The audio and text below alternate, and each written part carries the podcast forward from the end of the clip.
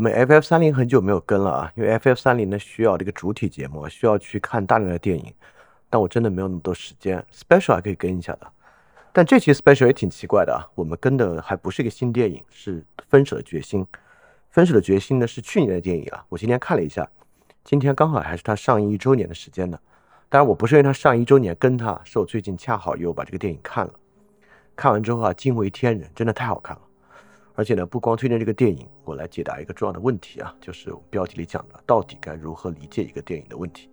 希望能够通过这个电影做个例子来讲给大家。好，我们现在开始啊。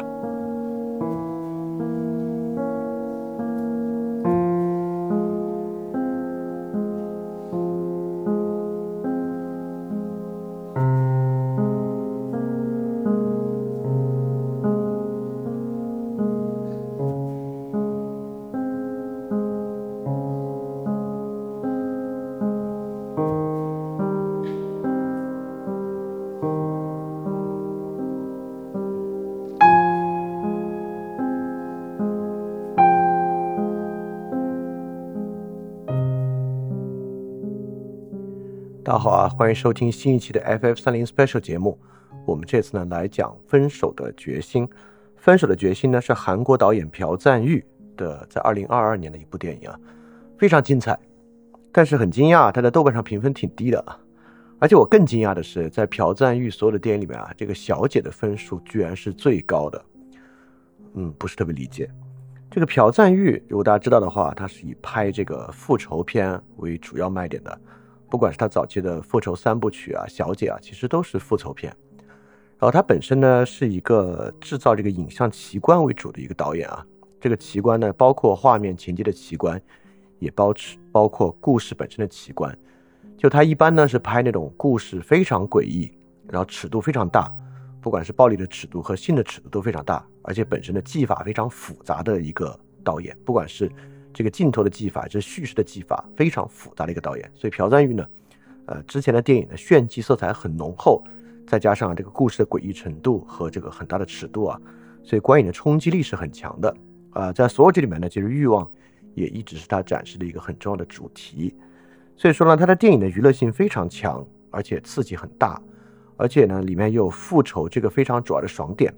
之前我在这个理想主义写过一个这韩国复仇电影，包括这个国际复仇电影趋势啊，就复仇呢成为了当代人非常重要的一个情感疏解的出口。之前朴赞玉啊，如果你要说有一个主题来说的电影啊，就是复仇，他应该还有个外号呢，哈，就叫 Mr. Vengeance 之类的啊，就是因为他主要以拍复仇为主，而且在之前的复仇电影之中啊，这种大女主复仇的戏也很多。我们之前提到的小姐是两位女主一起复仇的戏。亲切的金子就是这个李英爱饰演的女主复仇的戏，斯托克是一个发生在英国的故事啊，也是一个复仇戏。而且啊，他这个复仇戏越往后拍啊，还抛弃了他早期复仇戏一个特别重要的色色彩。他早期复仇戏里面很重要的一个特点，就像呃最早期的复仇，像老男孩和老男孩之前那一部就叫复仇故事吧，应该那一部里面呢，就是善恶其实都很不明了。加害者本身的动机其实是很复杂的，但越往后啊，这个加害者的动机越简单，加害者就是变态。这个亲切的金子里面那个老师是个变态，斯托克里面呢，他那个哥哥就是他他那个叔叔啊，就爸爸的弟弟是个变态。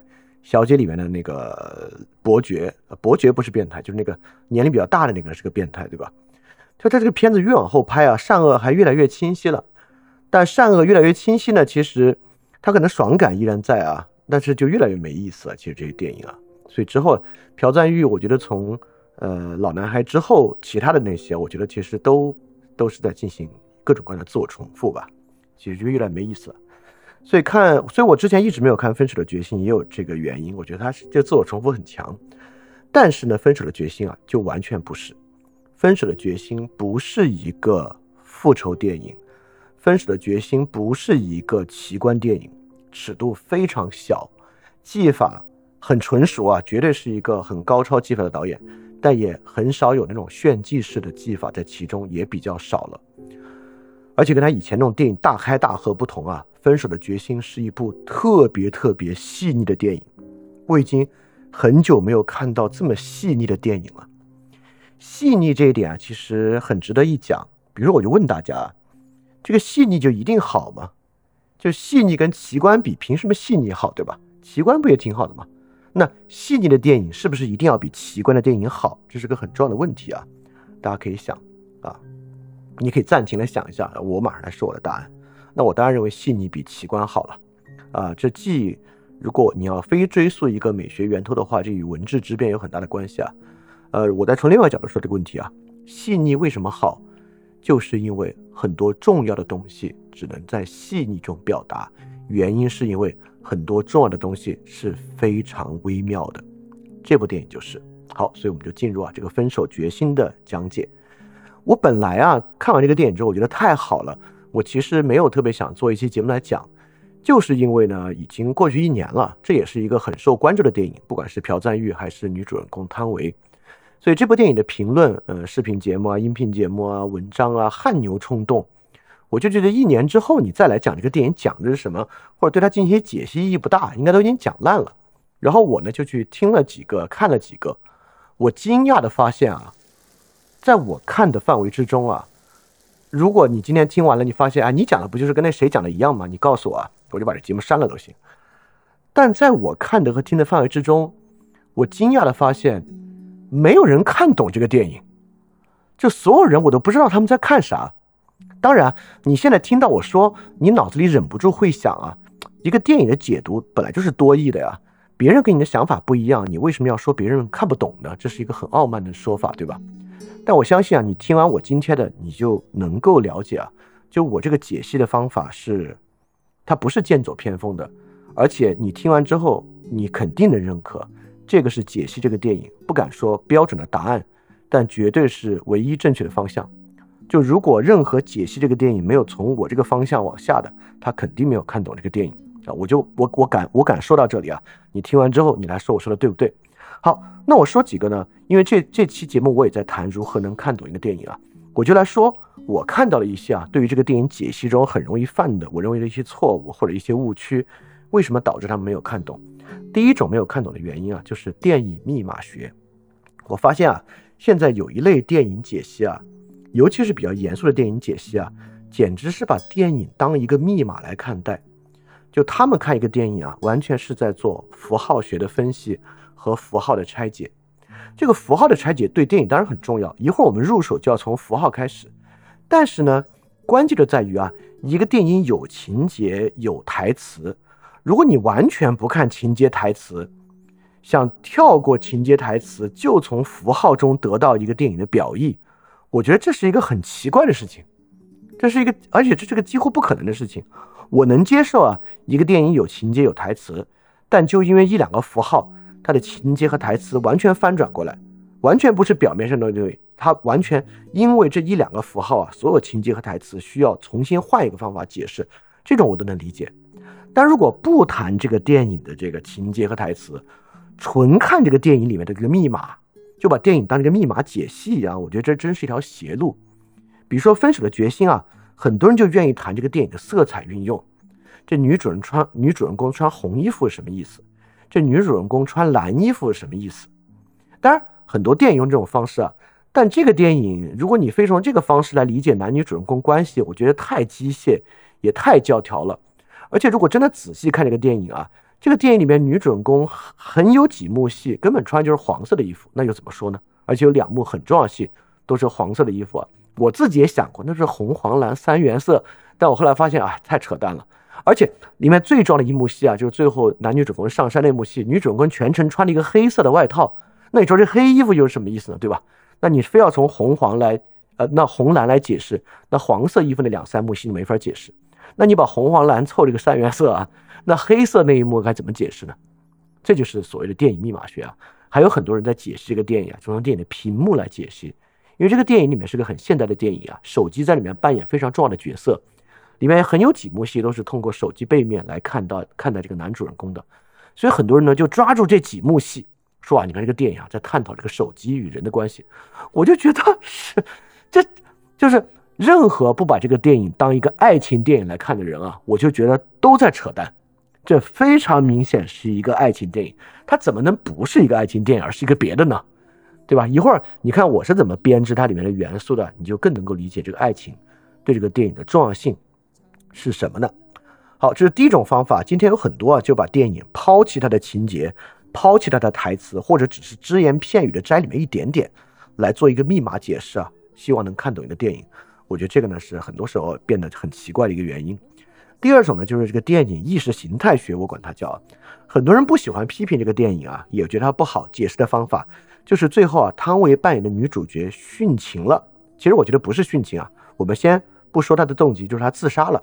所以很多人批判这个电影啊，这个电影你看，这个女性谈恋爱，恋爱脑，最后为什么一定要为了这个男的去死？当然啊，如果一个人就是拍这个电影，刻板印象，这个女人就是恋爱脑，她一定要为男去死，这当然很淳朴了。但如果你看这个电影两个多小时，你最后总结最后这一幕就是她是个恋爱脑，她为这个男的去死，我就觉得你基本就没有看前面两个小时，你到底在看啥呢？对吧？有有的时候我们过于轻巧的把电影里面的一些特别抽象的要素，跟我们平时生活中啊关注的意识形态要素就这么一绑接，我们要说这个电影进步。这电影陈腐，就是就没意思嘛。如果要这么看电影的话，那拍成五分钟短片不就完了吗？干嘛搞两个小时呢？对吧？呃，类似这样的方法，我都认为其实会让我们远离这个电影。当然，看这种电影呢是要下功夫的，下的功夫呢就在电影本身元素、台词和情节的串联上。比如说这个电影啊，里面我觉得比什么红衣服、蓝衣服明显重要的多得多的，就是男主人公的失眠。失眠从前到后贯穿这部电影的始终。就如果你不谈失眠意味着什么，为什么男主人公一接触女主人公他就不失眠了？这个问题不解答，你就抓着红蓝衣服看背后有什么意义？这个海的图案、山的图案有什么意义？这就没有意义啊！就是就是你我们就如果它真是真的是一部好电影的话，它不会情节台词都是废话，都是闲笔，它的关键信息就在那几幕里面，那没必要，那那拍幻灯片就行了，没没有必要拍成电影啊。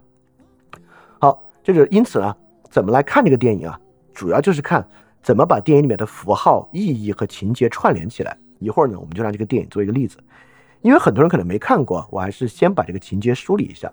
我就不在这里说啊，这里有剧透，你要先看再来听啊。我相信啊，绝大多数人听到这种警告啊，他还是会先看完或先听完，然后再去看电影的啊。我也一直说啊，最好的电影不怕剧透。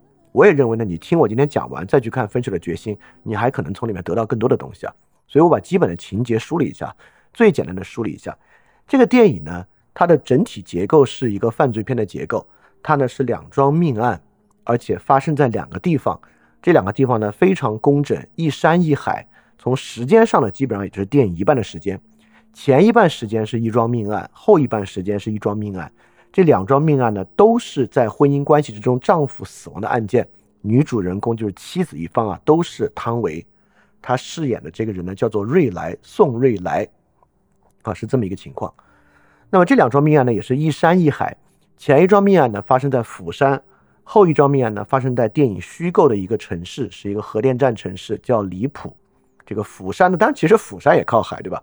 但电影里面呢，并没有刻画海的部分，刻画的就是釜山这个山的部分啊。第二个离谱呢，就是有大面积的这个海边的戏啊，主要呢就是围绕海边啊、海岸线啊展开。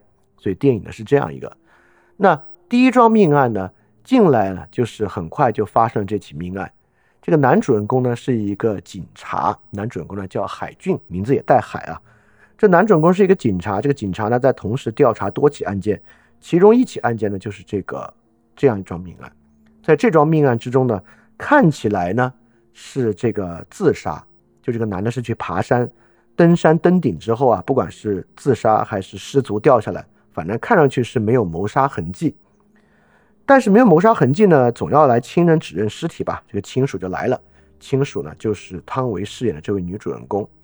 这位女主人公呢，她是有背景的。这女主人不是说有黑道背景啊，或者什么政商背景啊，是有她人物的背景的。她呢是一个非法偷渡来韩国的中国人，所以汤唯在这里面演的呢就是一个中国人，她韩语是说的不好的，她是非法偷渡偷渡来韩国的，才跟这位男的结婚。这个男的呢是移民局的人，所以说他是用他本身的权利，其实帮助汤唯在韩国落地，有这么一层关系在其中。呃，进一步探查呢，发现这个男的经常家暴汤唯，家暴的非常厉害，厉害到什么程度呢？打骨折的地步，就就是左肩肩胛骨应该是有骨折的症状，是汤唯来医院才发现这么一个情况的。所以说，而且呢，他看到这个男的死了之后呢，也没有表达出特别的悲伤，所以总会怀疑啊，是不是跟他有关？但之后呢，他有非常坚实的不在场证明，而且也拿出了这个男的自杀的证据。这个男的呢，被人举报有贪污，而且呢，这个男的也写了一封啊，这个忏悔书到他原工作单位，说他无法背负的这个罪责活下去啊，就是一切都指向着他是自杀，而且上上上司呢，这个男主人公的上司啊，也非常希望以自杀结案。当然啊。这气氛烘托到这儿了，一点都不难猜，那肯定是汤唯杀的，对吧？很多人就据此认为啊，这个电影不好看，为什么呢？因为你一上就知道是汤唯杀的。请注意啊，这也是我说的，这不是一个悬疑片，这是一个爱情片。这个电影主要在讲恋爱，所以你上来就知道是汤唯杀的，太正常了。因为导演就是要让你知道这就是汤唯杀的，因为只有大家都明白汤唯是杀人犯的情况之下。他跟男主人公的这个关系才有的说，所以这个电影不好看，不是因为你上来就好像你很聪明，猜到了汤唯是凶手，这导演就想让你知道汤唯是凶手，你就是要以这个背景来看他跟男主人公的互动。好，因此呢，在这个案件调查中啊，这个男主人公跟女主人公之间产生了很微妙的暧昧的，但是非常明显的感情。这男主人公本身啊是有老婆的，在离谱，他的老婆呢是这个核电站的一个工作人员。所以是周末夫妻啊，他平时在釜山上班，周末回到离谱。那平时呢，基本时间啊都跟这个汤唯在一起，要么呢在汤唯的小区外面啊监视他，要么呢有时候后来啊也就直接两个人就见面，就是直接把这个关系其实就挑明了，他们是一个挑明的这个婚外情的关系。所以主要讲的是这个事儿。当然啊，最后男主啊凭借自己这个过硬的刑侦本领啊，这个蛛丝马迹，最后拼凑出呢就是这个女的杀了自己的丈夫。而且杀丈夫呢，就是这个丈夫的家暴，家暴，她不堪家暴呢，杀死了自己的丈夫。但男主人公呢，因为这个爱情的原因啊，他就帮助女主进行了包庇。他已经找到了非常关键的证据，他，但是他让这个女主销毁这个证据，把证据呢扔进大海里。啊，扔进海里是个特别重要的意象啊，山海山海嘛。一会儿我们详解山海的时候再细讲。好，这是前半部分啊，釜山这个案件。然后呢，男女主人公就分开了。分开之后呢，男主人公这个万念俱灰啊，就从釜山回到了离谱。釜山呢是韩国一个大城市，离谱按电影的构造就是个小地方，就没有什么了不得的案件。这个女主人公呢就再嫁了，嫁的呢又是一个渣男啊。这两个渣男渣法不一样，一会儿我们会细说。嫁了一个诈骗犯，就是一个非法集资的诈骗犯。这个诈骗犯呢，因为诈骗败露啊，可能是庞氏骗局，资金链断裂，被人追杀。然后汤唯呢？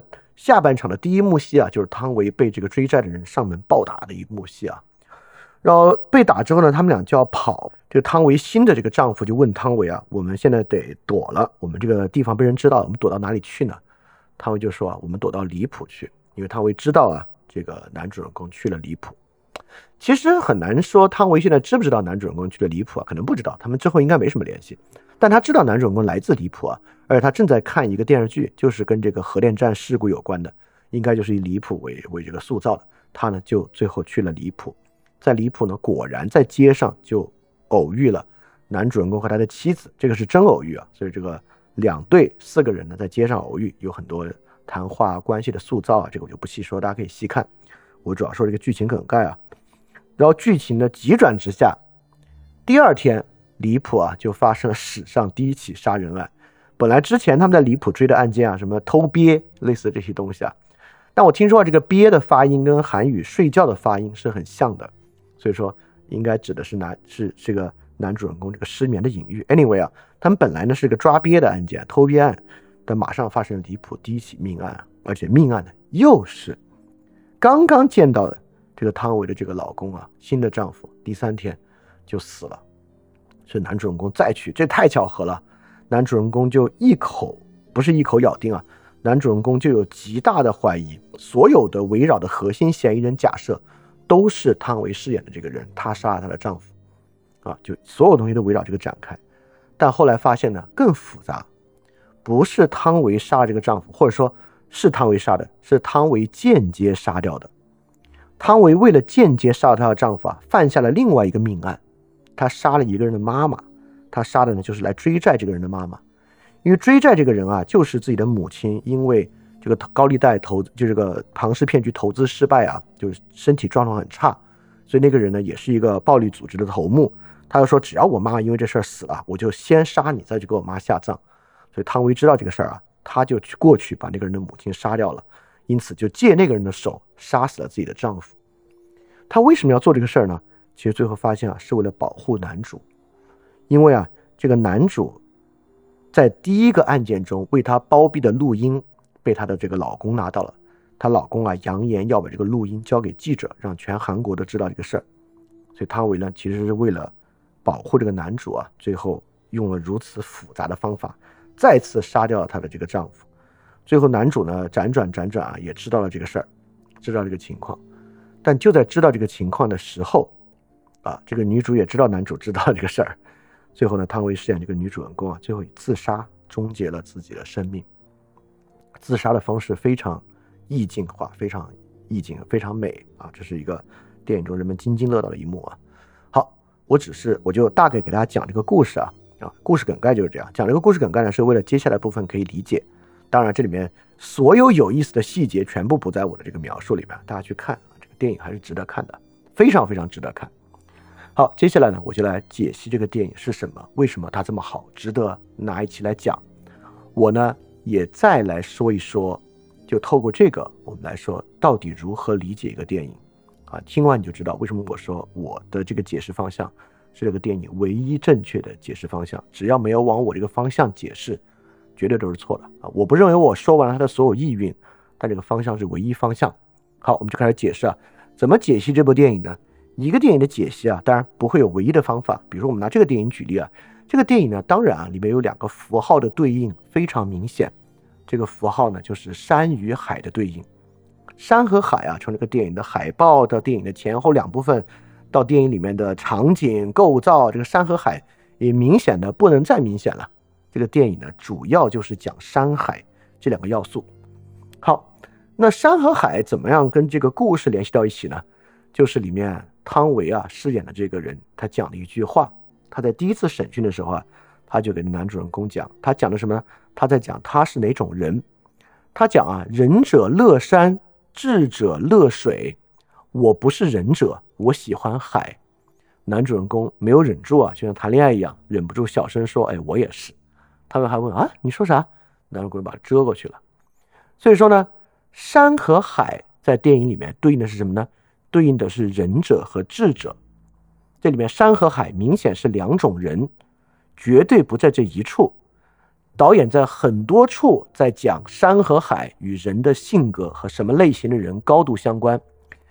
电影里面有另外一个特别重要的案件，这个案件呢是男主人公在前半段釜山的时候去追查的一宗杀人命案。这个杀人命案里面啊，最后他追捕的这位男性啊，杀人者叫红山雾，名字里面就带山，红山雾。最后抓他的时候呢，就像爬山一样啊，他追着这个犯人，不断的沿着一个建筑的外墙往上爬。这个楼顶呢，也是像山坡登顶一样，一级一级往上，到最上面啊，那个楼顶处啊，全部漆成绿色，就是就差没有写个山字在这楼楼体上了。很明显，那地方就是山。那跟人的关系是什么呢？这位红山雾很明显啊，左眼右眼有两个纹身，右眼的纹身是人字，左眼的纹身是两横。这导演这个表意够明白了吧？这位，这位红山雾跟山有关的，他是什么呢？他代表什么？他代表忍者，就直接纹在脸上了。好，这是人。男主人公呢，在另外一处啊，还讲到自己跟海的关系。就男主人公啊，就是在追查第一个案子啊，然后突然因为接触女主的关系，睡好了几天，有点打鸡血啊。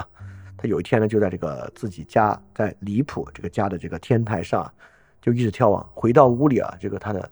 原配这老婆就有点不理解，就是你干嘛一直在山上啊？然后他呢就有点打鸡血，就给老就给这个就给这老婆说啊，你看釜山也有海，到离谱也有海，我就是这个海的男子，我就是这个海的儿子，大概这样。你看他就在说自己属于海，而他老婆立马点破他说不是啊，你根本就是首尔城里人，你什么海的儿子？所以呢，很明显啊，山海之别就是仁者与智者之别。这里面讲的就是有两类人，仁者与智者，他们呢分别对应山和海。这部电影呢主要讲究这个事儿，所以啊，电影里面呢有很多人与山相关，又有很多人呢与海相关。与山相关呢有这么几位，第一个呢就是我们刚才讲这个红山武。红山武在电影里面做的是什么事情呢？他是怎么与山相关呢？他是一个有前科的人，从监狱里面放出来，而且啊，他在他的口供里面讲，他这辈子最讨厌的就是监狱，所有的事情他最害怕、最讨厌的就是监狱。但是呢，他却啊再次犯下命案，也就是说啊，一定有比监狱更重要的事情。他为什么再次犯下命案呢？为了一个女人，为了一个女人。这个女人呢，在他进监狱之前就与他交好，他非常爱这个人。但这个人呢，在他进监狱的途中，好像被其他人玷污了，就这个原因，他就去杀了那个人。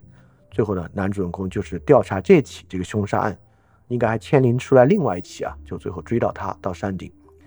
所以这个红山雾啊，被描述为一个特别简单、敢爱敢恨，就是敢于遵从自己内心、性格很刚烈的一个人啊。就警察来追他，他打死不愿意再回监狱，而且愿意以死明志。死之前的唯一愿望就是让警察带一段话给他爱的那个女人。大概话就是说，啊，虽然我为了你付出了很多，但是你的存在让我并不空虚啊，就是很感人那一套了。好，这是这是种典型的忍者，对吧？他跟山相关。第二个与山相关的人啊，哎，就有意思了。因为这个红山雾呢，听着就是一个虽然有前科，但是敢爱敢恨，是个好人。第二个与山相关的人啊，是一个很复杂的人。复杂性是这个电影特别重要的一点。这个电影里面描述出的人与人的感情是很复杂的。所以说我之前看到啊，这个导演在接受采访的时候说啊，这是一个，哼，我开个玩笑，这是个成人爱情片。什么是成人爱情片呢？它讲的是成年人才懂得。那种爱情的复杂，所以这部电影啊，一改这个朴赞玉电影之前啊很重口味、大量性描写的段落，这电影里面几乎没有，只有一幕，而且那一幕是非常不顺利的一个性的描写。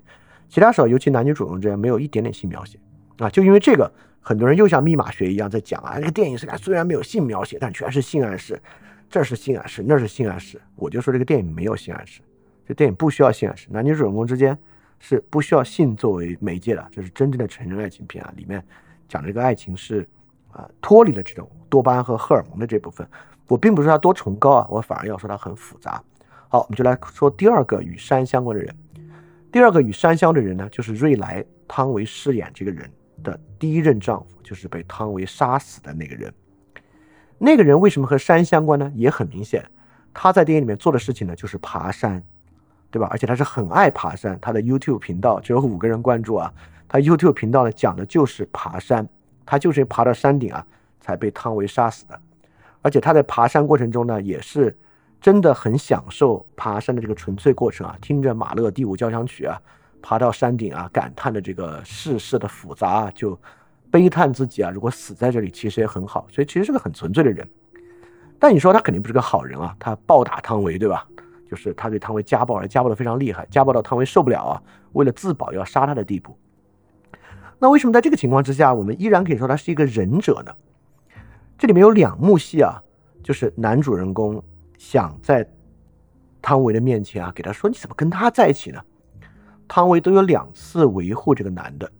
第一次呢是说啊，他是唯一一个听到我的故事之后哭泣的韩国人。因为汤唯呢是偷渡客嘛，偷渡来韩国的。这个男的呢是这个移民局的官员啊，所以这个故事可能讲过很多人。这男的是唯一一个听了之后哭的人。第二地方呢是汤唯说啊，自己当时呃偷渡而来，所以满身屎尿，而且非常消沉，非常瘦，在船上啊经过风浪前后摇晃，其实非常不堪。但这个男的见到他的是他最不堪的一面，但是依然的愿意跟他在一起。就这个男的并不是一个完全的坏人，他的家暴的一面当然不可饶恕。就是在这个电影里面，因为家暴被汤唯杀死这一点啊，电影没有想做任何的辩解，但电影也花了很多笔墨，其实在叙述这个人他身上的其他的品质。这跟汤唯第二任老公啊那个金融诈骗犯形成了极其鲜明的对比。就第二任老公啊，基本就是个纯坏人，但是第一任老公呢，其实在塑造他的性格啊，他的其他方面啊，其实都在指向他是一个忍者。啊，忍者不一定是个完美的人啊，他可能其他方面有非常严重的问题，就比如说他家暴是非常严重的问题。好，这是第二个和山高度相关的一位忍者。第三个和山高度相关的忍者呢是汤唯的奶奶，这也是一个被汤唯杀死的人。但是呢，这是安乐死啊，就是协助自杀。他的奶奶呢得了很重的病，汤唯为了照顾自己的奶奶去学了护理啊，所以汤唯来韩国之后呢，也是干护理这个工作。他的第一个护理对象呢就是自己的奶奶，做得非常好啊。他奶奶就希望汤唯能够协助他自杀，并且呢把他的骨灰啊带到最后这个铁锄山、锄头山来去养掉。就一直在告诉他，他的目的啊，就是要回到这个锄头山，因为他们家的家家族渊源，应该就来源于这里啊，要回到锄头山，要在山上养掉。最后，汤唯跟男主交换真心呢，也是在这个锄头山。所以，这是里面另外一个跟山这个意象非常贴近和纠结的人。你可以看出啊，和山的意象接近的人呢，其实都是要么是岁数很大的人，他的第一任老公岁数比较大，都已经退休了，他的奶奶岁数很大，要么呢是。呃，很低的底层，红山雾，还有红山雾的那个兄弟，就第一幕去追红山雾之前啊，这个线索是问红山雾的一个兄弟要到的。追击他那个兄弟呢，也是爬山，呃，就是男主人公的这个趴档啊，还根本就体力不支，然后晕倒在，也不是晕倒，就倒在当地，放弃追击啊。男主人公一直追击到山上，来把这个人拿下的。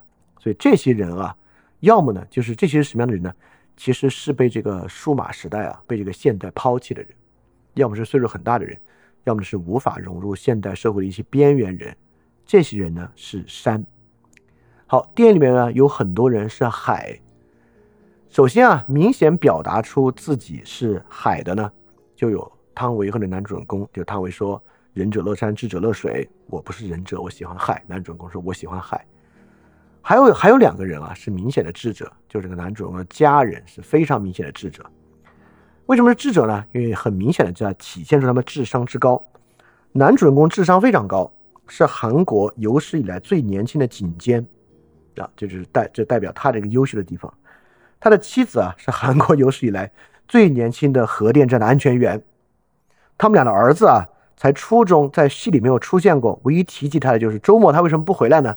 因为他奥赛得了金奖，他要继续留在学校苦练。而且，呃，塑造了他妻子那种非常严谨理性的形象，所以这一家子高知啊，肯定都是海人格的人，属于这个知者。知者呢，在生活中做事情啊，都是一丝不苟，用方法去解决。男主人公的妻子啊，是最典型的知者。这个妻子呢，就是已经出轨了，他在里边一直出轨，一个叫李主任。他一直在男主面前讲这个李主任啊，都用女他来讲，所以男主人公一直以为这个李主任是女的，最后才知道是个男的。但是呢，他也在极力啊去维护跟男主人公的感情，用了很多就是非常技术性的方法，比如他跟男主人公约定好啊，不管他们关系好关系坏，每周必须都要有一次关系，而且呢。就为了让这个男主人公啊能够在关系上表现更好，还用了很多方法，就是憋呀、石吃石榴啊、大罐大罐啊，这个家里包石榴吃，就能看出啊，他是一个很理智的使用方法来解决生活问题的人。所以这一类人呢是智者。所以这个电影呢，你看很明显能看出里面有一些忍者，另外一些呢能够啊很聪明，在这个社会里面啊用他们的这个想法智慧。和行动啊，能够赢得一些优势的人呢，他们都是这个知者。好，这有两类人了。所以这个电影讲的是啥呢？这个电影不是这个分歧者这个电影啊，讲的是知者派和这个智忍者派打仗的故事啊。剩下的部分啊，就全在男女主人公的恋爱中了。真正有意思的部分来了。所以这个电影讲的是什么呢？这个电影讲的。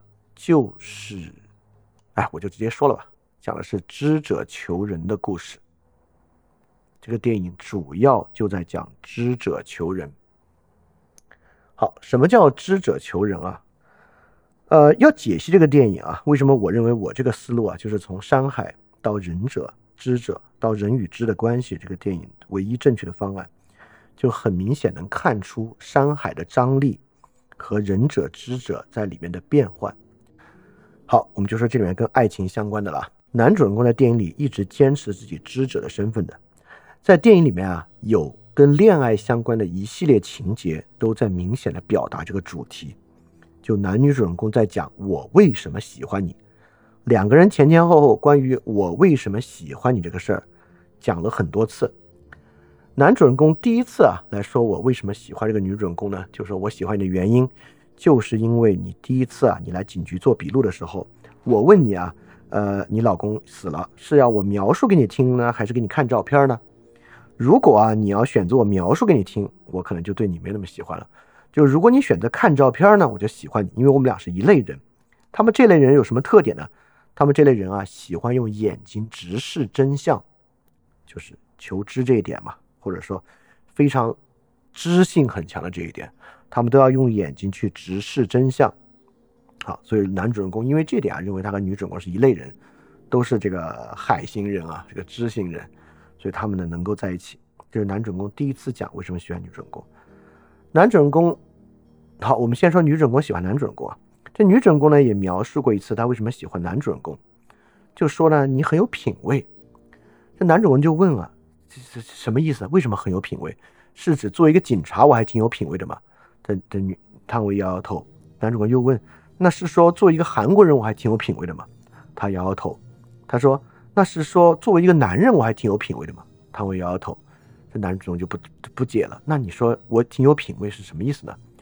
汤唯说：“啊，是说你作为一个现代人，还挺有品位的。”就是这句台词啊。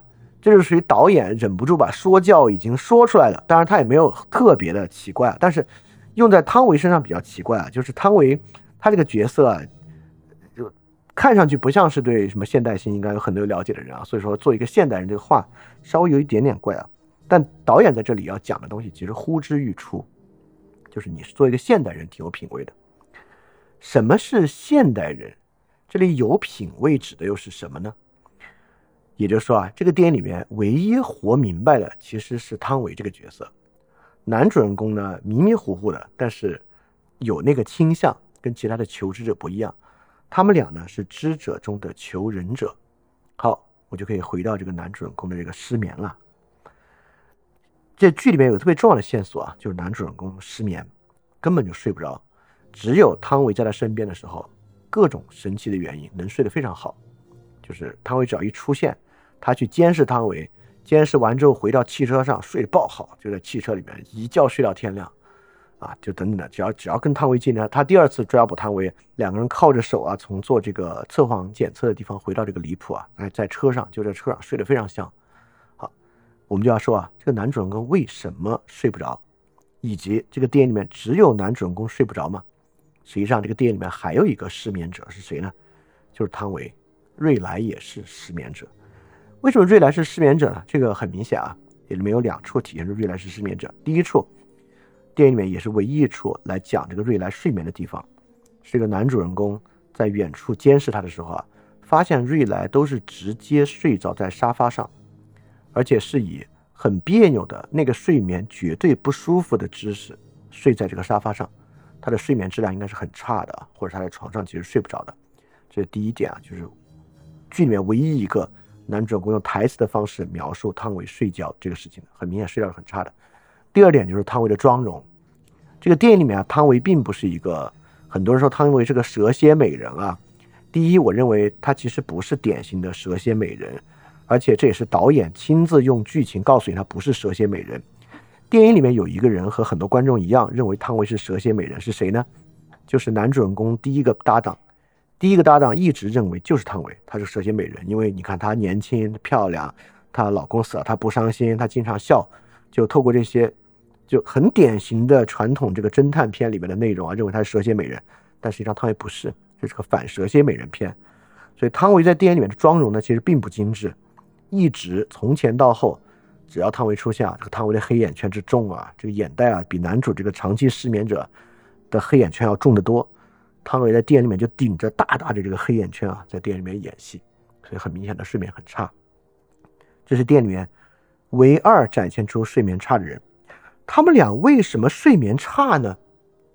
这个人为什么睡眠差？太容易理解了，对吧？这个人纠结才睡眠差。就如果如果这个人意识不到自己的问题啊，那每天睡得可香了。如果这个人真的是一个特别好的人啊，问心无愧，那也每天睡得可香。什么人睡不着啊？就是这个知者求人睡不着，就是他是知者，但其实有求人的愿望，这种人呢是不容易睡着的。这电影里面塑造男女主人公，这个电影讲，这个电影就是个讲知者求人的故事，而且两位知者求人的人呢，就是睡不着，好，所以失眠呢，正代表他们的纠结，就是知者与仁者的纠结，也呢就是山与海的纠结。好，那就容易，那就回答下个问题啊，那为什么男主人公一接触女主人公他就能睡着了呢？就代表啊，只有在女主人公这里呢，他才有机会真正的求人。啊，我们就要讲这个求人是啥了啊？求人是啥呢？很简单，我们看红山雾就知道求人是啥。什么是仁者呢？就是尊重自己内心的愿望。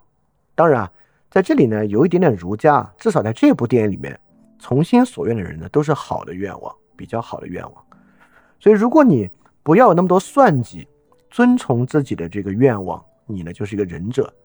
知者是什么形象呢？在电影里面啊？我我用个翻言翻语啊，知者就是深思熟虑，这里面呢，凡是处心积虑、深思熟虑的呢，都是知者。男主人公做一个警探啊，那不可能不处心积虑，这份工作就是一个处心积虑的工作。汤唯作为一个犯罪者，而且总是要实施完美犯罪计划的犯罪者，不可能不处心积虑，他的生活呢就是处心积虑的。所以从处心积虑这个角度讲啊，他们两位呢都是绝对的知者。那关键呢，就是，那关键呢，就是如何求人的这个过程了。那男主人公为什么面对这个女主人公，他能够求人呢？就是女主人公虽然是一个犯罪嫌疑人啊，但男主人公能够对她有那个真诚的爱意，而且这个爱意呢，最后能够透过他放弃深思熟虑来完成。这就是第一幕的结尾。第一幕的结尾啊，男主人公已经揭露了女主人公所有犯罪证据，他其实已经查出了。他就是真正的凶手，但他最后呢选择放弃，而且啊，这个放弃可以对比他跟里电影里其他男人都非常不同。首先啊，男主人公已经跟女主人公当时如胶似漆了，两个人去庙里约会等等的，回来之后发现这一切，男主人公当时的理解啊，是这个女主人公展现出的感情都是假的。他说：“你就靠表演喜欢我，装作喜欢我。”最后就其实是为了从我这里脱罪，所以当时他已经认为这个汤唯对这位人是装作喜欢他了，但他的决定是啥呢？他没有因为说好啊，你看你装作喜欢玩弄我的感情，我现在就去把你逮捕起来，不是，他依然选择了包庇他，他就说我知道你现在装作喜欢我啊，而且这个手机我已经了解你所有秘密了，我现在的选择是，你把这个手机扔到海里吧，扔到一个谁也找不到的地方去，而且。他们俩就分开了，就是说，从包庇女主身上，他没有得到任何东西。他不像这个女主第一任丈夫，也是包庇她，对吧？同船来了二十七个人，最后都遣返回中国了，只有他留下来了。留下是有代价的，留下要成为他的这个年少的妻子，要忍受他的家暴的。但男主人公呢，在知道女主是装作喜欢他，依然包庇了她，而且从包庇她的身上呢，没有得到任何的东西。而且呢，自己还要承担风险，对吧？所以从这个决定之上啊，这绝对不是一个知者的决定。就男主人公的这个决定啊，太不知者了，太仁者了啊！所以在这一点上，男主人公透过跟女主人公的接触，成为了一个仁者。因此，每次接触女主人公，他身上的仁者那一部分，就真的可以说占据主导吧。就是这个原因，只要靠近女主人公，他就能睡着，他就能睡得非常好。他就能达到一个问心无愧的这个忍者状态。好，那我觉得反过来讲讲，也有很多人说，也有很多人认为，在第一节里面，汤唯就是在玩弄这个男的感情，就是在装作喜欢他。我觉得不是的啊，因为如果是的话，会减损他作为一个忍者的这个他求忍者的那一面。但不是的，有两个细节很明显能看出来，汤唯不是的。第一个呢，就是在审讯他的时候啊，男主突然接到了杀人案的线索，去追击第一个人，对吧？汤唯呢，当时是在审讯室里面听到啊，他们要去一个叫欧巴网吧、哥哥网吧的一个这个地方，所以说汤唯就开车跟去了。当时啊，汤唯开车跟去是没有任何其他的理由的，就是跟他脱罪这些其实都没有什么关系，他就是对男主好奇或者有好感吧，他才跟去看男主，就做一个刑警工作的这一面啊，这是一个部分啊，就能明显看出他对男主有很真诚的好感。第二个部分呢，就是他在小区里面，他不是喂一个猫嘛？那猫不是给他，呃，报恩嘛？给他杀了个乌鸦给他带了嘛？当时啊，他并不知道男主在背后偷拍他，他就给那个猫说啊，说你不要再给我带乌鸦了。如果你真想报恩的话，就那位好心的刑警，你把他的心拿给我，我还挺想要的，对吧？这是他跟那猫说，他没必要跟那猫撒什么谎，演什么戏啊，对吧？就说明他真是挺喜欢这个刑警的。所以从这两点来看呢，这个女主并不是装作喜欢他啊。当然，我也觉得很奇怪啊，就这两点呢，男的压根是知道的，因为第一次这个女主。去开车看他的时候呢，他是最后抓住了这个嫌疑人啊，就坐在地上是跟女主对视了的。第二个呢，女主说要他的心啊，他在他也是在背后偷拍的，所以这地方男主怎么就还说得出口？这女的装作喜欢呢？当然要解释也很容易解释啊，因为你最后发现你真的是犯人，就会觉得你在利用我嘛。可能静下心来一想，也能想得出来这个女的真喜欢他。好，所以这一部分呢。就通过失眠啊和负面这部分能看出啊，男主是一位求人者啊，这是非常重要的一个情节啊。这个女的是一个求人者，女的也是个求人者，当然跟最后这个死这一幕就很有关了。所以电影最后女主人公的死亡啊，不是什么女的恋爱脑非要为男的死，怎么会是这个呢？想什么呢？啊，这就是他求人者的这一面。而且这里面啊，折射出这个电影更重要的一点。这个电影啊，真正成年人的这一点也是很沉重的，真正悲剧性的这一点，在这个女主人公的身上。这女主人公怎么体现她是一个求人者呢？她前前后后杀了这么多人，对吧？她杀这些人啊，有一些人是为了自己杀的。她杀她第一任老公是为自己杀的，就是为了自保杀的。她杀的第一个人呢，是她的自己的母亲，但这个呢是协助自杀。这个自杀的愿望呢，是他母亲最先产生的。好，所以说，第一个呢，他杀这个人是不是自私的？第二次杀这个人是自私的。第三次，他直接杀了一个人，间接杀了一个人，间接杀的是他的老公，间接杀这个人是为了男主杀的，因为这个老公呢要把这个男主啊包庇他的这个秘密抖出来，所以他是为了保护男主杀的。他间接杀的那个人呢，看上去是个无辜的人，就是这个。高利贷啊，受害者家庭的一个母亲，这里面呢有两点。第一点呢，就是那个母亲确实病很重了，糖尿病很重的糖尿病，所以本来也时日无多。第二点呢，就是男主问他说：“你怎么下去手？”然后女主回：“因为他当时还谢谢我了。”所以说很有可能啊，因为这个女主是一个照料老人很有经验的人。就第二次的案件，说不定也是协助自杀，或者有协助自杀的成分在里面。所以第二次他杀死那个老人啊，里面电影里面没有任何渲染他是呃蓄意的，是恶意的杀死这一点。所以女主杀人啊，虽然你看女主手上其实已经有四条人命了，三个是她直接杀的，里面一个呢是她间接杀的，但这并不代表她是一个很恶的恶人。但是，但是，这里面啊，就出现了一个重要的问题。男主人公从电影上来一直到电影最后，一直有一个难解的问题，他拿这个问题在逼问女主。我们看电影，我们有这个疑问：这个女主为什么总和人渣在一起？她为什么总选择和这种人在一起？她为什么不和男主在一起？尤其是在电影要接近最后的时候。男主跟老婆也分开了，老婆跟那个李主任好去了，所以男主在现在啊，至少从婚姻状态上，完全可以和这个女主人公啊汤唯饰演的这一位在一起了。汤唯在电影里面绝大部分跟男主在一起的时候，她都是清白的，就是她第一次认识男主的时候，她的老公第一任老公已经被她自己杀死了，所以她是单身状态。她第二次遇到男主的时候呢，一一天一天多之后，她的第二任老公也就死了，所以她跟。男主在一起的时候，确实是清清白白的一个单身状态。他为什么不跟男主在一起呢？对吧？男主之前每次问他：“你为什么要跟这种人在一起？”前面两次回答，他都在说自己第一任老公并不是一个完全的混蛋，对吧？他之前体谅他、同情他。好，重要的是后两次的回答。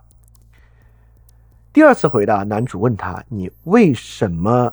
就是她杀死第二任老公之后啊，男主提审问她：“你为什么？”要跟他结婚，汤唯说出了电影标题点题的这句话，所以这句话非常重要了。也就是说，如果你看任何讲这个电影，他不去解析这句话是什么意思，这句话就是电影的标题，他怎么能说他理解这个电影的意思呢？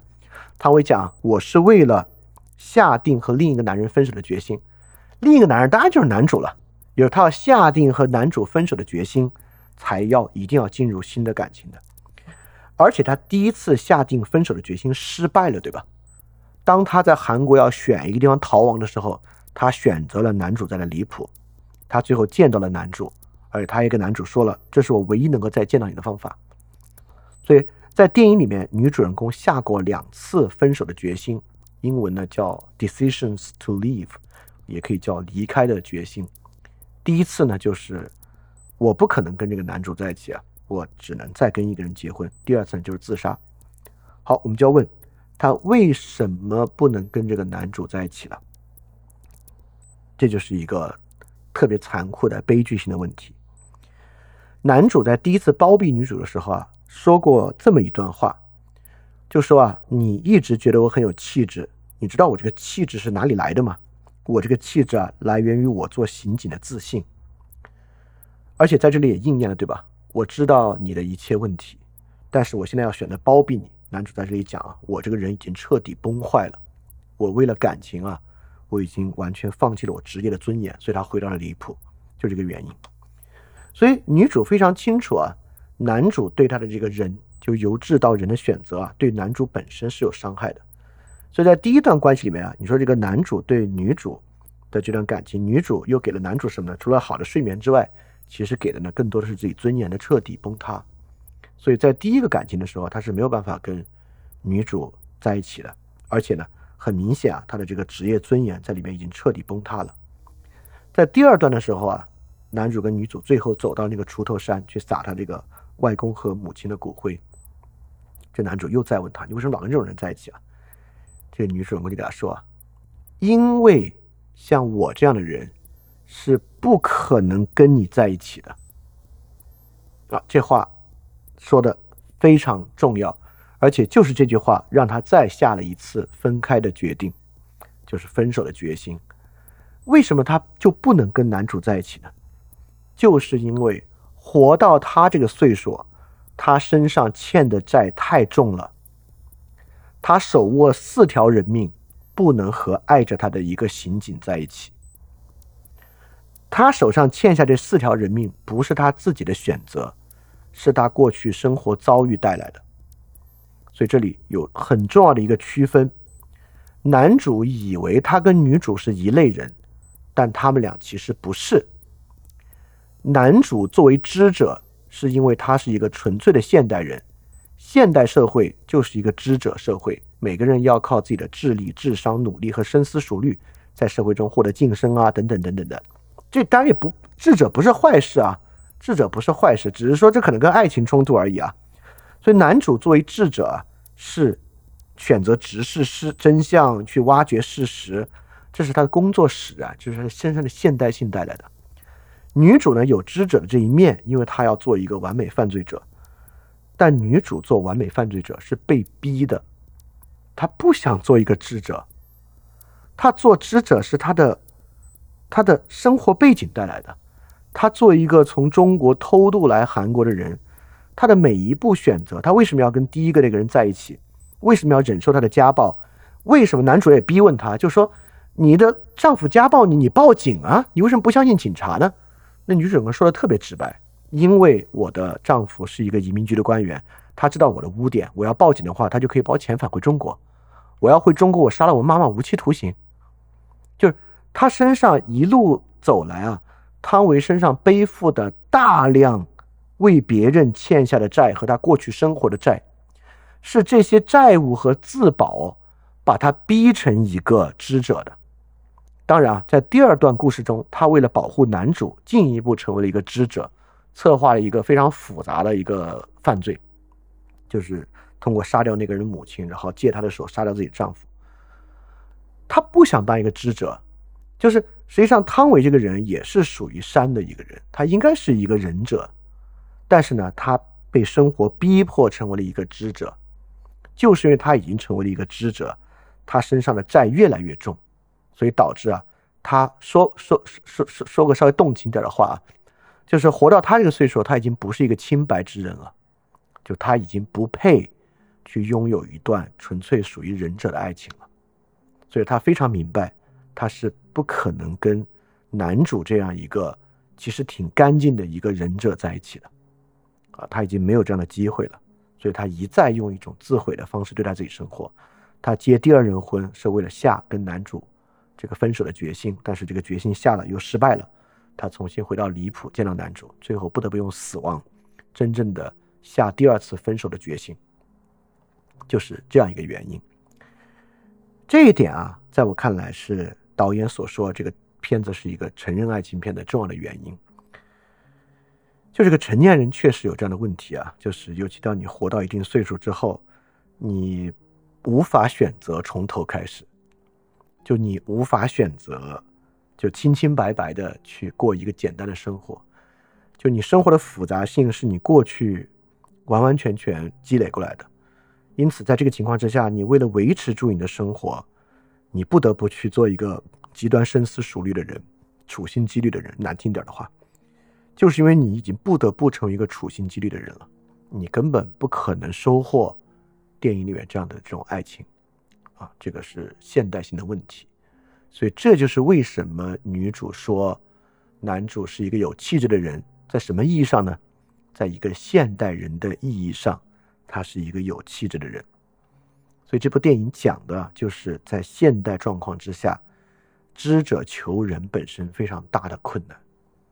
当然，这个电影也一定在讲述跟现代媒介有关，跟手机啊，跟所有 A P P 跟我们生活的编织有关。因为电影里面不止，呃，里里面很有好几部手机里面都有非常重要的个按键相关的部分。第一个奶奶的手机里面有个计步器，计步器是第一个典型的线索。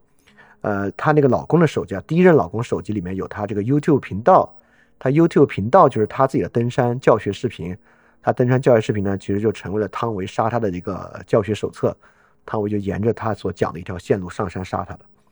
然后第三个，她这个老公手机啊，那个零那个这个金融诈骗犯的手机里面呢，呃，感觉啊，手机本来应该有他的那个录音，就是他的关键罪证，但其实没有啊。而这边有两部手机呢，最后都要扔到海里。这我我要讲另外一个，这电影里面很有意思的一点啊。第一个要被扔到海里的手机啊，是那个老婆婆的手机，里面有计步器的数据，显示汤唯确实登了山，老公是她杀的。这就是男主人公啊，叫汤唯去扔掉的那部手机。但是这部手机汤唯没有扔掉，在最后的山上，汤唯把这个手机还给了男主人公，说：“你去恢复数据，重启调查吧。”这什么意思呢？说白了。我今天把你的尊严还给你，就你是一个这么厉害的警探，你不能够在一个案子里面包庇一个犯人。我就是这个案子的犯人，你让我扔的证据我没有扔，拿着这个证据，你可以去重新去起诉我或怎么样，啊，这是他的一个决定。但是有一部手机呢，却被扔进了海里，就是他第二任老公的手机，就是号称啊里面有这个录音的手机。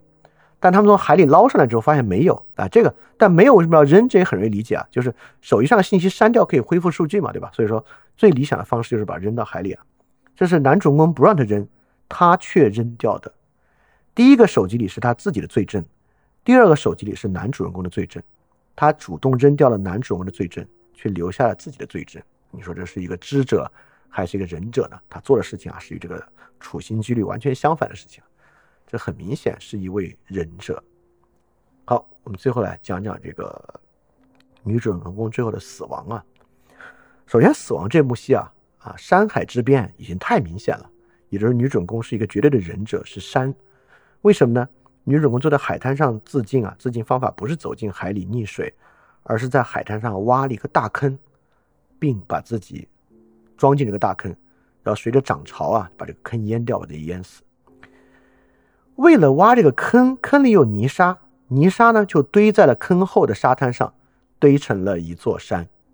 所以最后的那个视觉呢，就是啊，女主人公坐到洞里，背后是一座大山啊。这很多镜头啊，平着海面拍就是这样的。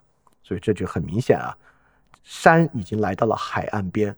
最后呢，有很多镜头啊，讲这个涨潮的海浪一浪一浪打过来，把这个高耸的一座这个沙山啊，把它打掉，就是海最后摧毁了山。知者最后一个知者的世界摧毁了一位忍者，哎，这太明显了。而且最后还有一个元元素啊，被带到最后的海岸边啊，就是这个女主挖这个沙坑啊，你不能徒手刨啊，她带了一个铁桶。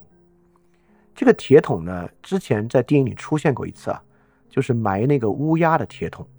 那个猫为了报恩啊，给他叼了一只乌鸦，但它不是乌鸦，他就挖了一个坑，把那乌鸦埋了。所以说坑里啊埋的是什么呢？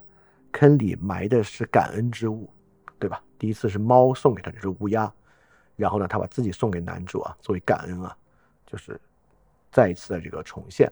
所以最后，最后这一幕呢，就是 decisions to leave，既是跟男主人公再次分开的决心，也是 leave 离开这个世界的决心。为什么离开世界呢？因为女主人公唯一能够成为忍者的方式，就是离开这个世界。他身上背负的历史太多太多了啊！所以这个电影呢，讲的是这么一个故事啊。呃，为什么听我说了之后这个电影依然很值得看呢？这个电影呢能塑造美嘛？这个电影的美学部分呢就在于，这男女主人公啊作为这个知者求人，在知者求人的过程中啊，哇是非常非常美好的。这个电影啊你看了之后，不管你自己是不是已经陷入了这个悲剧啊，就如果你听众很年轻的话，你可能还没有陷入这个已经无法求人的悲剧。就算你陷入了这个无法求人的悲剧啊，你也能看一看电影里面，就这个爱情真美好。就看这个电影，你能由衷的感觉到，爱情真的是一个好美好、好美好的事情。而且呢，这个电影里面还有很多很多细节啊，我在这里不能够完全展开。我今天在这里呢，主要就是给大家演示一下，也就就这部电影来讲啊，这个电影是怎么样这些元素啊跟里面的东西串起来形成一个理解的。脱离这个理解呢，你看这个电影啊，如果你脑子里没有有那种密码学的想法或者意识形态的想法，你依然能够感受到那种美好，这个美好是真的。特别真诚、特别真诚的这个美好。当然啊，这个电影里面还有非常非常多值得探讨的细节，或者你看的时候你有有点不太理解的地方。如果有的话呢，都欢迎你发到这个评论区啊啊！因为我我我我是做了这个拉片式的这个详述，拉了两遍了，所以说里面很多，因为除了里面由于我韩语不佳啊，这里面应该有很多语言学生的细节，我是回答不了。但除了语言学的细节之外啊，其他一切故事啊、元素啊、镜头的细节啊，我应该都能解答。所以，如果你有这个问题呢，你可以在评论区问我，我们可以继续探讨到这个电影。如果你没有看这个电影呢，我非常非常推荐你去看这个电影。这个电影真的太精彩了，有多精彩呢？我之前盛赞过《妈的多重宇宙》这个电影啊，这个电影比《妈的多重宇宙》要好。就《妈的多重宇宙》是新世纪的一部好电影，是一个非常具有二十一世纪特征的电影。但《分手的决心》是一部更隽永的、能够有跨时代气质的一部电影，而且。呃，这部电影让我对朴赞郁未来的电影就是更有期待。就朴赞郁已经超出了拍复仇爽剧的这个窠臼，拍那种奇观故事的窠臼，拍了一个这么细腻的故事。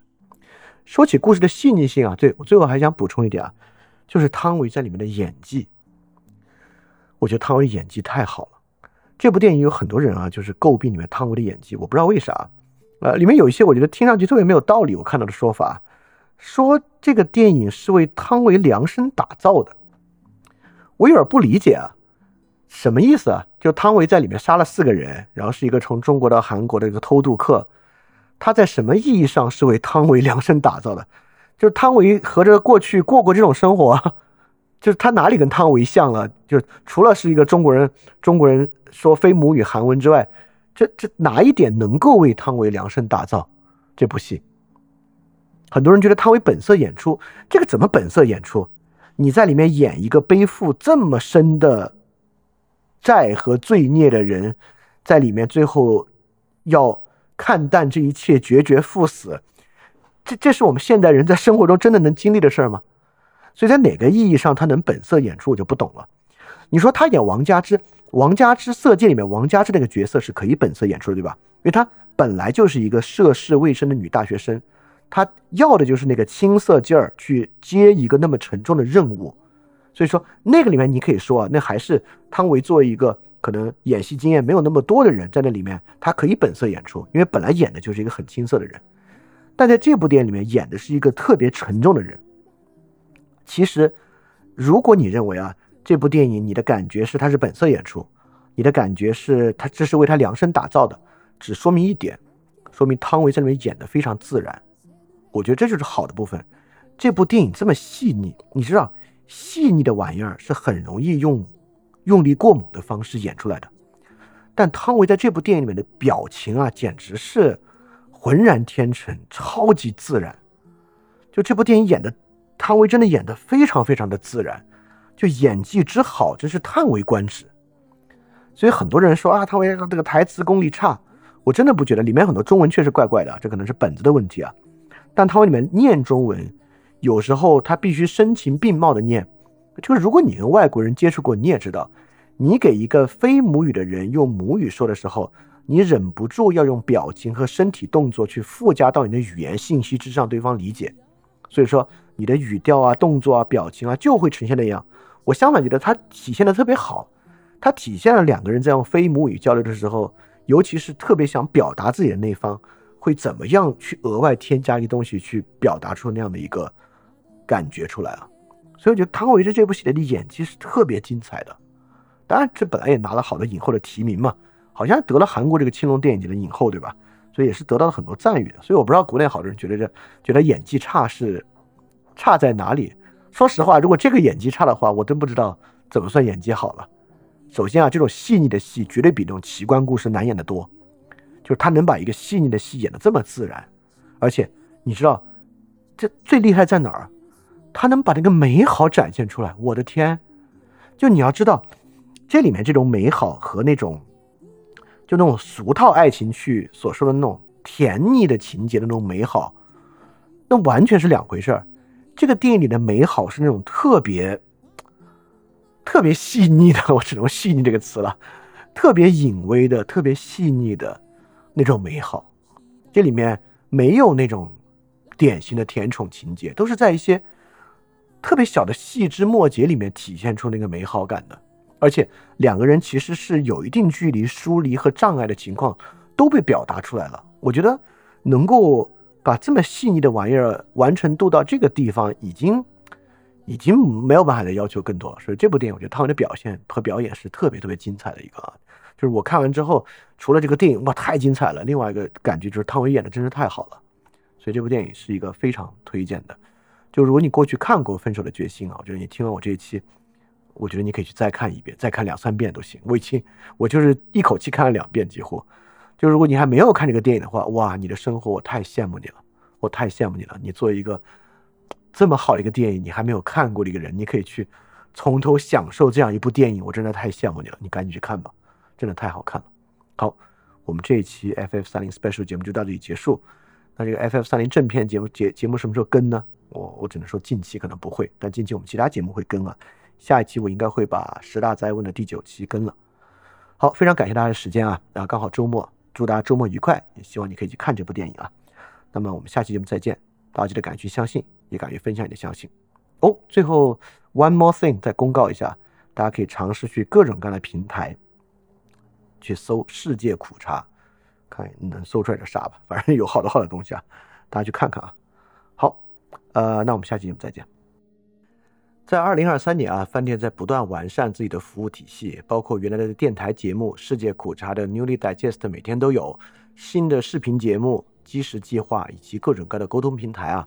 我一个人能够完成这么多的事情啊，其原因呢，就是因为我可以心无旁骛的创作，所以这与大家的支持是分不开的。非常感谢一直以来支持翻转电台啊，也就是支持我做这么多创作的同学们，也希望呢能够获得更多朋友继续的支持。欢迎大家在 Patreon 和爱发电支持泛转电台，来构建一个能够更好为大家服务的免费的服务体系。好，如果你希望啊通过爱发电和 Patreon 支持泛转电台呢，请去 Show Note 查看这个支持的地址。非常感谢大家。